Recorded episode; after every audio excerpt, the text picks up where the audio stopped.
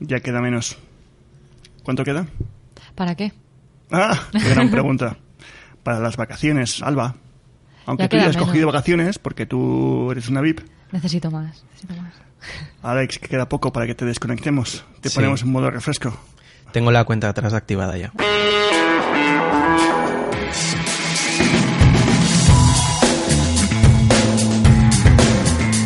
Bienvenidos una semana más al podcast de Illusion Labs, una actualización semanal sobre la comunicación de salud y muchas más cosas, porque últimamente se nos está yendo mucho la cabeza.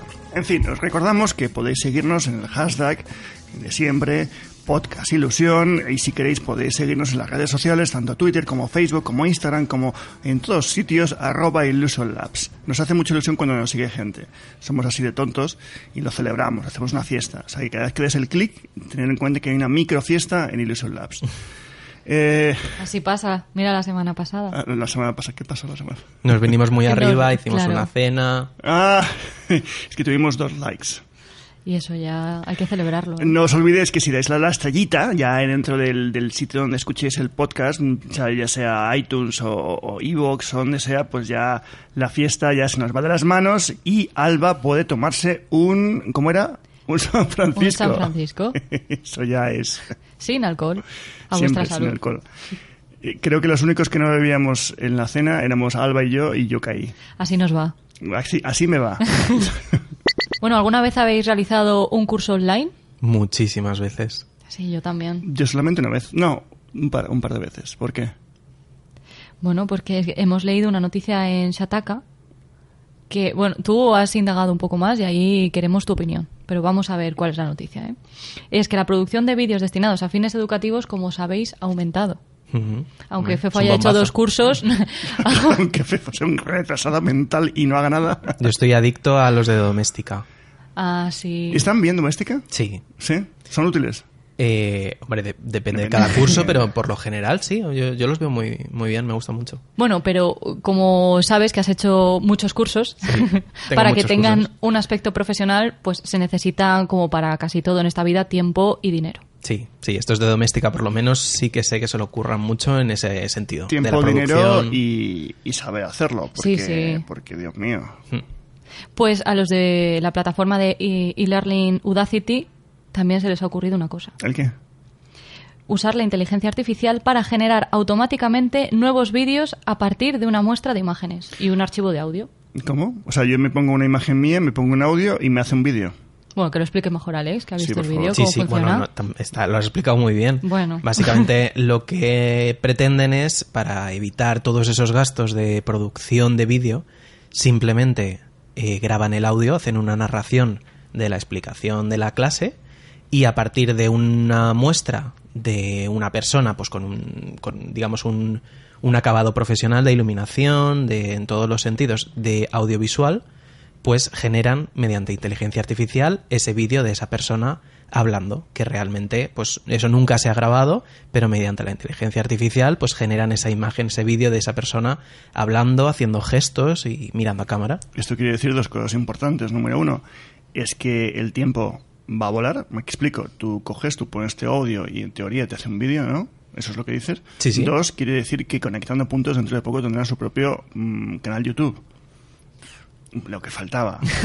A ver, YouTube se ha convertido eh, casi exclusivamente en, una plataforma de, de e-learning. La gente quiere buscar, quieren, que- quiere, que aprender. Es, muy curioso. Sabéis que yo soy, trabajo, es que decirlo así queda un poco arrogante, pero que soy embajador de, de Epidemic Zone y, ellos eh, solamente tienen a gente en España que tiene canales de eh, eh, que eh, El mío es muy pequeñito, pero me hace mucha gracia porque ellos ya están viendo ahí que eh, la gente que quiere aprender es la gente que quiere que consume más vídeo. Sí. Es muy heavy, porque la verdad es que me parece que, que YouTube, de ser una plataforma de chavales que se tienen a la piscina de bolas a hacer el capullo, a sea la, y, y lo voy a decir muy entre comillas, la universidad de la vida, pues me parece que... Pues yo te preguntaba antes lo de...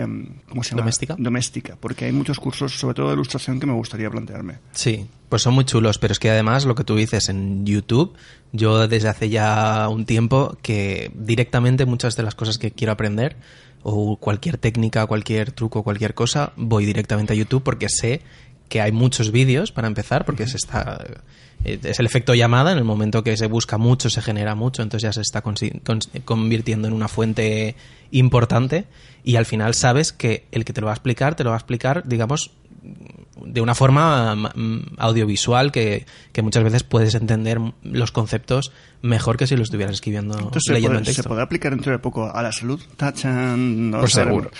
Bueno, por cierto, que os dejamos en la descripción el vídeo, El link. el Sí. link al vídeo he de para que decir- lo vean. He de decir que lo he visto y, a ver, es un, un esfuerzo brutal.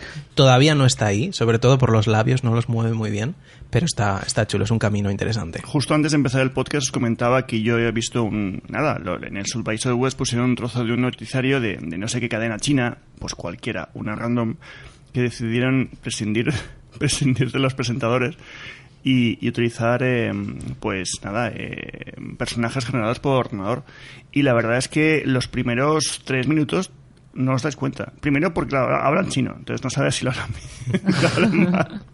Pero los gestos, eso que decías de los labios, o al menos yo no me di cuenta, yo, yo lo flipé cuando dijeron que eran, que eran de mentira. Claro, también te digo, supongo que generar eso haría falta muchísimas granjas de, de, de- de render- de renderización, de darle mucha Es caña. un procesado complejo, pero bueno, realmente cada vez es más asequible. Yo os voy a decir una cosa. Yo he aprendido a editar por dos medios. Uno, YouTube y otro, Alex. O sea, los dos han sido Internet.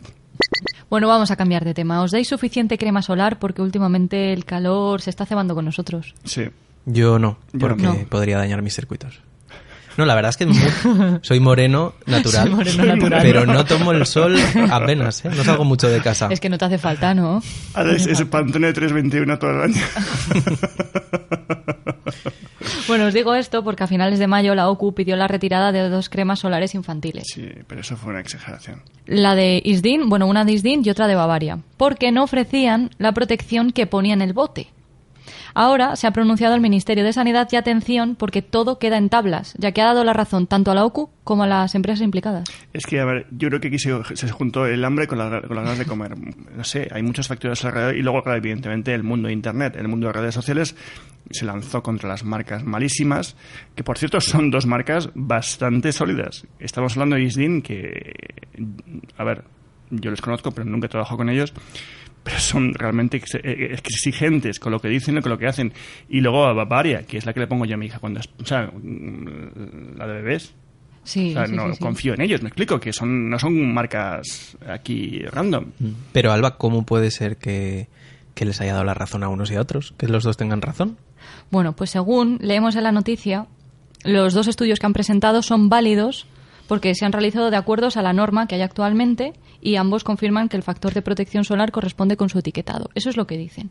Ahora, la Agencia Española de Medicamento y Productos Sanitarios, que depende del Ministerio de Sanidad, afirma que se ha observado, eso sí, cierta variabilidad en la metodología utilizada entre los laboratorios. Que, eh, mm, bueno, ¿qué es lo que yo me, me pregunto? Porque esto es un poco raro, ¿no? Es que hay mucha variabilidad, ¿no? Sí. Pues es ¿Qué? que la norma esta ISO con la que se evalúa tiene casi 10 años. Pero es la válida, es la que hay, me explico. Sí, el problema es que todo el mundo se tiene que regir bajo una norma. Yo no soy experto en todo esto, ¿eh? también hay que decirlo, pero creo que si hay una norma que tenemos que seguir todos, pues todos lo seguimos, no unos más que otros. Y, y- e insisto en una cosa, estamos hablando de, marcas que, que creo que tienen muy validada su eficacia frente a, ciertas eh, radiaciones. No, lo sé, me parece, a mí me parece muy exagerado lo que pasó, esa retirada de la OCU y tal, y como muy, muy, muy espantoso todo, cuando se sabía de antemano, porque ya lo estaban diciendo muchos dermatólogos, que al día siguiente iban a aparecer en farmacias. Lo que sí que han dicho es que van a intentar adaptar esta norma, bueno, a los nuevos formatos. Guay, eso es maravilloso. Entonces, eso siempre está guay. Eso es siempre perfecto, que se adapten y porque evidentemente no es lo mismo cuando, cuando yo era pequeñito, que, que yo qué sé, los dinosaurios estaban por ahí revoloteando, a cuando Alba era pequeña, que ya había una- un agujero en la capa de ozono. Se estaban extinguiendo ya los dinosaurios. No queremos ser pesados, pero pedazo de premios los que hemos montado en Healthcare Creators. Por cierto, los únicos dedicados a los creadores independientes de contenidos de salud.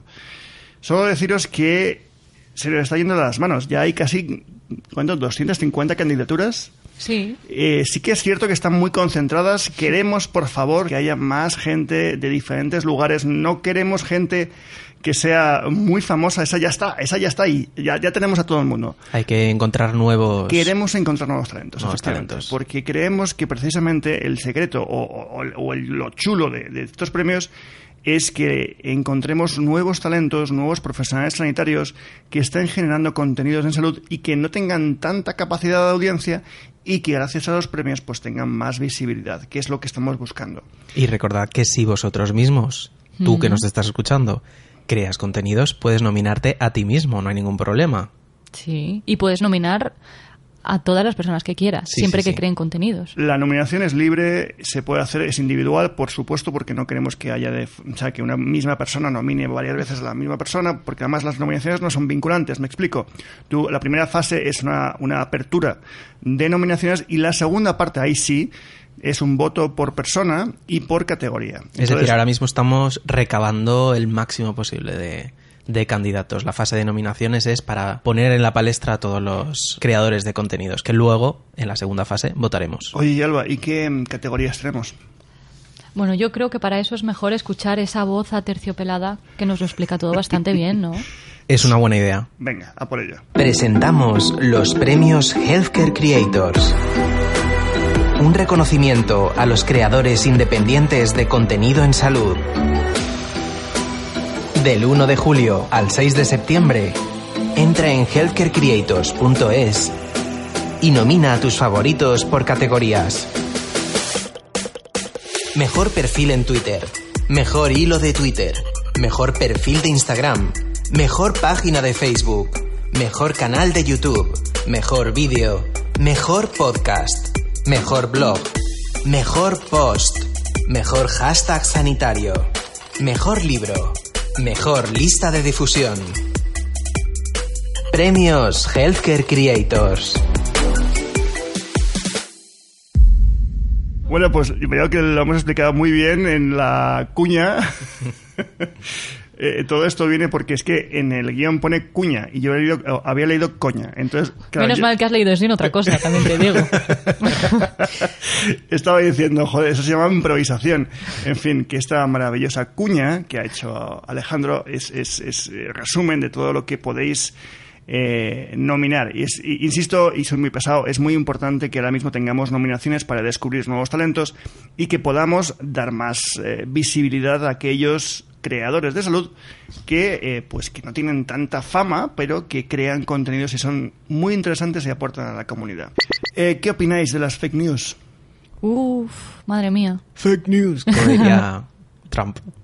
Y es que lo narrativo ha evolucionado en el siglo XXI hacia nuevas formas de representar y consumir las noticias. Los avances en la tecnología digital han facilitado elaborar, difundir información en todo tipo de formatos.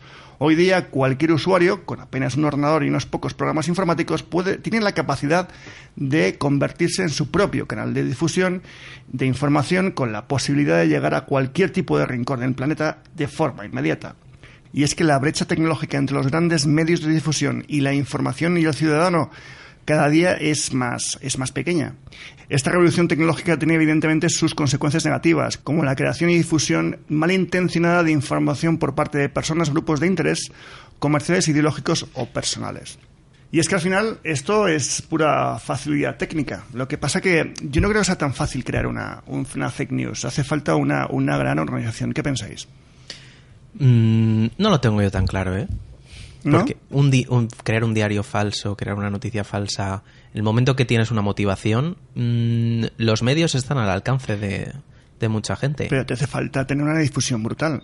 Me explico, yo ahora pongo un tuit diciendo, yo qué sé, mm, Felipe González es rubio y, y por mucho que quiera no llega muy lejos. Yo creo que si encuentras a la gente adecuada que, que pueda empezar ese, ese- que se propague, Leemos en el libro eh, Somos lo que contamos, el libro que ya comentamos la semana pasada de Oscar Roya, que gran parte de la población carece de las herramientas para evaluar la veracidad de las fake news. Y es, y es verdad, porque desafortunadamente la evolución de las nuevas tecnologías no ha llevado todavía al establecimiento de unos criterios sobre en qué basarse para, dilucidar si una noticia es buena o es mala.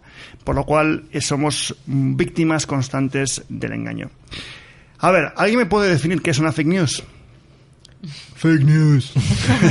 Hombre, una fake news es una noticia eh, claramente falsa o tergiversada con unos intereses concretos. Efectivamente. Según, según Oscar Villarroya, él define muy bien por fake news como eh, se entiende toda aquella noticia intencionadamente creada para engañar o manipular adoptando alguna de las siguientes categorías. Y atención, es que son muy curiosas. Contenido falso, noticias no auténticas creadas a propósito. Manipulación de contenidos, distorsión de una, de una información genuina, como por ejemplo incluir datos falsos en una noticia sobre un crimen real. Esto lo vemos todos los días en todos los diarios. Contenido engañoso, uso de información engañosa, como por ejemplo eh, hacer, eh, hacer pasar una opinión por un hecho. Esto también lo vemos todos los días en los en medios. titulares incluidos. Es muy heavy, ¿eh? Eh, contextualización de contenidos. Y se trata de acompañar información genuina con datos contextuales falsos, como por ejemplo acompañar un titular un niño de 8 años asesinado con la foto de un individuo con el fin de asociarlo a un delito que no haya donde no haya pruebas. Otra cosa vemos todos los días en las noticias. Sustitución de fuentes, falsear el origen de la información, contenido satírico, presentar noticias falsas pero en tono irónico, dando la sensación que es una información verdadera sobre esto es esto es el mundo today. Sí, pero hay medios auténticos que se han hecho eco de noticias Sí, en el mundo today que dices, bueno, el criterio justito, ¿eh? Con el criterio y la inteligencia, porque es que yo creo que hay veces que ya es totalmente de coña. A ver, esto, lo más sorprendente de esto, que insisto una vez más, este libro lo recomiendo muchísimo porque es, es claro y evidente, es que lo que me sorprendió es que lo vimos en todas las noticias, en todos los días. O sea, me- hago lo, lo- lo que se supone que tengo que hacer, que es leerme todos los... los miento, no los leo, los... es lo- hago scroll, ¿no? Sí, la- Y claro, te coges el país, te coges el mundo, te coges, yo qué sé, el- el- el- un poco de todo, ¿no? Y realmente es increíble la, la distancia que hay de noticias. O sea, ahora, por ejemplo, y no voy a entrar en valoración con el tema de ciudadanos y de orgullo, ¿no? O sea, esto, esto es blanco y negro. Sí. Eh, pero es que curiosamente, hace nada, dos días, lo comentábamos otro día en el estudio, me vi la, el documental de las niñas de Alcázar. Sí. Y es un claro ejemplo de fake news constantes. Cómo se estaba manipulando, cómo se estaba tratando la información. Cuidado, aquí murieron tres niñas, pero, pero me refiero al morbo. Al mor el morbo yo creo que genera atracción, esa atracción eh, eh, genera eh, atención y la atención es lo que quieren muchos medios. La pregunta es, ¿quién tiene la culpa de las fake news? ¿Los grupos de interés o los propios medios que las generan? Es que uf, es muy es que es un jodido. sistema un poco pervertido. Lo malo es que a veces los medios eh, dicen es que yo sigo una línea editorial.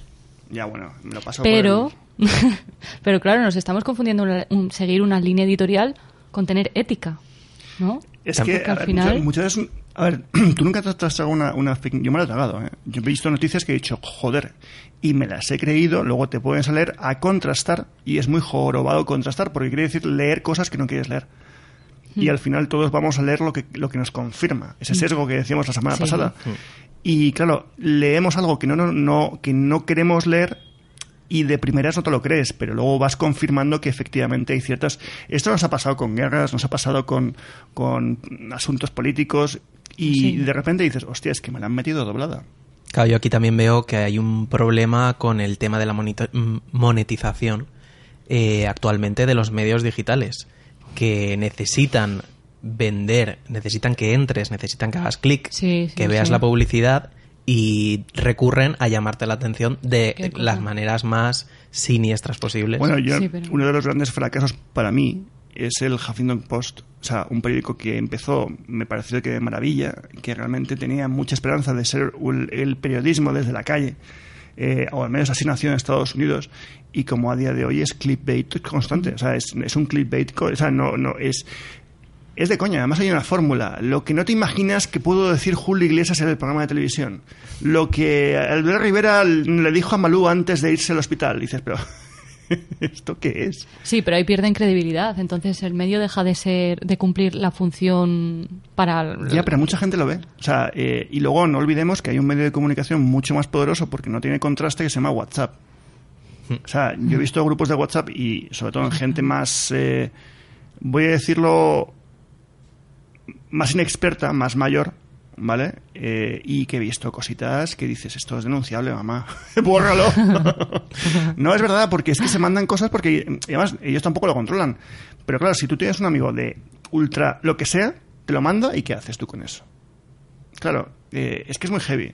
Hay una cita que también hace aquí eh, Oscar Villarroya y me encanta, ¿no? Y es que eh, los gérmenes están en, los gérmenes están entre nosotros, pero lo- pero Facebook es el viento. Y es que al final lo que está diciendo es que esto siempre ha ocurrido, esto está en todos lados. El- como decía antes, eh, desde ya en el momento que nos dimos cuenta, o al menos se dieron cuenta los medios de comunicación que el morbo vende, eh, em, es tan fácil como, como tener los medios habituales digitales que nos lo llevan a donde sea, ¿no? Porque además Facebook, no olvidemos que Facebook no produce contenidos. Que Twitter no produce contenidos. Que YouTube no produce contenidos. Somos nosotros. Sí, ahí he leído yo eh, una noticia de la revista Science que dice que las fake news tienen un 70% más de probabilidades de ser replicadas que una noticia normal. Sí, sí. ¿Y que cuál es la solución? Proponen aquí. Y dicen, nada tecnológico, educar a la conducta humana. De hecho, no recuerdo en qué, en qué parte del libro habla básicamente de que mm, tendemos a creernos como verídicas las noticias falsas. O sea, me explico. Algo que te duele, algo que te, te está llamando la atención. Las malas noticias siempre venden más que Sí. las buenas. Mm. Entonces las das como... Volvem- volvemos a los sesgos Sí, de la semana pasada. sesgos. Efectivamente, sí. pero es muy heavy, pero es que al final so- somos como ratoncitos. De hecho, lo dijimos la semana pasada, tú ponte a ver las noticias normales de la Sexta o Telecinco, donde sea, y en medio de noticia económica, mientras te ponen en- te, hablan- te hablan de economía y, y- y- y de, y, de- y del paro, te meten ahí a tres muertos. Entonces, claro, te dejan en pelotas psicológicamente. ¿Eso es manipulación? Si es manipulación, debería ser regulado, creo yo. Una manipulación... Sí, es- Uf, como uf. entres a regular el Sí, sí. periodismo, la libertad de, de- No, no, no, de no, prensa no, no, y tal, no, ahí no. te puede haber un follón. No, pero tú trabajas en publicidad, yo también, eh, tú sabes lo que es el autocontrol y sabes lo que es la manipulación, ¿vale? Y tú sabes lo complicado que es que un anuncio salga a la calle, incluso aunque intentes decir la verdad. Pues mm, no estoy diciendo que, estoy diciendo que ciertos mm, no hay que regular el periodismo, efectivamente, pero sí hay que regular el, la frecuencia de qué tipo de noticias se dan. Me explico, tú no puedes meter entre economía y, y yo qué sé, y política eh, a tres muertos, porque seguramente lo que están haciendo es, cap- es captar la atención. ¿A base de qué? A base- no, no lo sé, a lo mejor sí, es que... Yo estoy súper de acuerdo con lo que ha dicho Alba, que bueno, que creo que es la conclusión que ha llegado Educación. el, el artículo, que es eso, educar, eh, hay que hay que aprender también a discriminar y a que no sea ese lo que se reclama de alguna forma, pero que tampoco las cadenas lo ofrezcan de esa forma. Claro, y yo creo que hay que empezar a disociar los medios de comunicación del periodismo. Eh, muy, muy, muy acertado. Muy, muy acertado porque no se puede generalizar. De todos modos, siempre se ha dicho que la generación, por ejemplo, la nuestra, la, la X, siempre fue la generación más educada de- del mundo y ah, hemos resultado ser los más lerdos. No, es verdad, porque supone que los que más carreras han hecho, los que más mm, tiempo han dedicado a estudiar, y resulta que somos los que más estamos comiendo toda esta mierda. Y luego llegan una generación así muerta, que es la millennials, lo siento chicos, y luego la siguiente resulta que es la leche. En fin, eh, solución, pues eh, eh, educar, educar, educar, educar. Ahora la pregunta es, ¿qué es educar? Le dejamos a Alex que busque información la semana... Me pasas el marrón. No. En fin, oye, la semana que viene, ¿de qué vamos a hablar? Del mensaje, ¿no? ¿El mensaje? Sí. Pues es un buen tema, porque los mensajes, depende cómo estén estructurados, pueden ser de un modo o pueden ser de otro. Además, creo que es algo tan básico como que eh, puede, una vez más, se puede manipular diciendo una cosa aunque digas la otra. En fin, chicos, eh, yo creo que ya... ¿Cuánto tiempo llevamos? 25. 25 min- ya hemos ganado a Conectando Puntos. Sí. En fin, Bueno, 25 de grabación. Esto luego le hacemos cortamos pues, Pinta y unas colorea y se 20 queda. minutos, 20 minutos justitos. Eh, yo creo que ya es suficiente. Sí. Hasta la semana que viene. Mi nombre es José Antonio Aguacil. que estoy con Alex Barros y con la gran, la única y la inigualable Alba Muñoz. Madre mía. En fin, hasta la semana que viene. Adiós. Adiós.